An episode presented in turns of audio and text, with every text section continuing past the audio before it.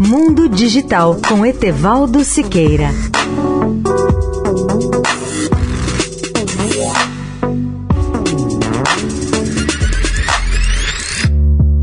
Olá, ouvinte da Eldorado.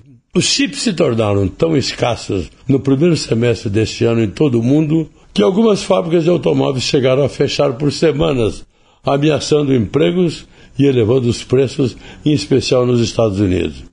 O Senado americano aprovou uma rara medida bipartidária no ano passado para gastar 52 bilhões de dólares de subsídios destinados à fabricação e à pesquisa desses componentes de computadores, uma solução que pareceu ser uma prioridade legislativa fácil para ambos os partidos, bem como para a indústria.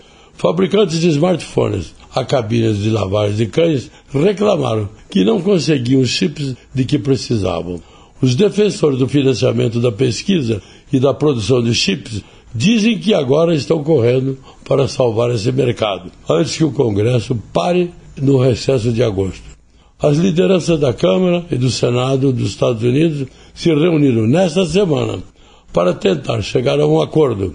Eles não chegaram ao entendimento sobre o que incluir no projeto de lei final, mas concordaram em agir rapidamente para evitar que os fabricantes de chips norte-americanos passem a investir no exterior. Leia o artigo sobre o tema no portal mundodigital.net.br.